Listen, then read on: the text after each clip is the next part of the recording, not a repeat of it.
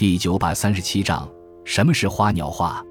花鸟画是中国绘画的三大画种之一，它的描绘对象包括花卉、竹石、虫鸟、游鱼等。早在原始时代的陶器上就出现了简单的鸟鱼图案，这算是我国最早的花鸟画。东晋、南朝宋时，花鸟画成为独立的画种，唐代趋于成熟。经过长期发展，花鸟画总体上形成了写实为基础。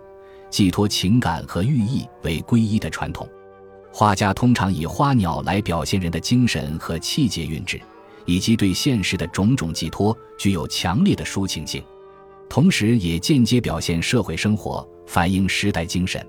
按艺术手法，花鸟画可分为工笔和写意等多种。按照用墨用色的不同，可分为水墨花鸟画、泼墨花鸟画、设色花鸟画。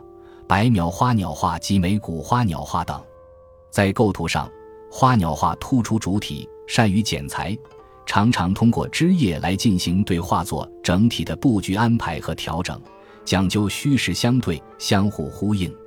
此外，配合对画作内容进行解说或烘托的诗文，也是花鸟画的一大特点。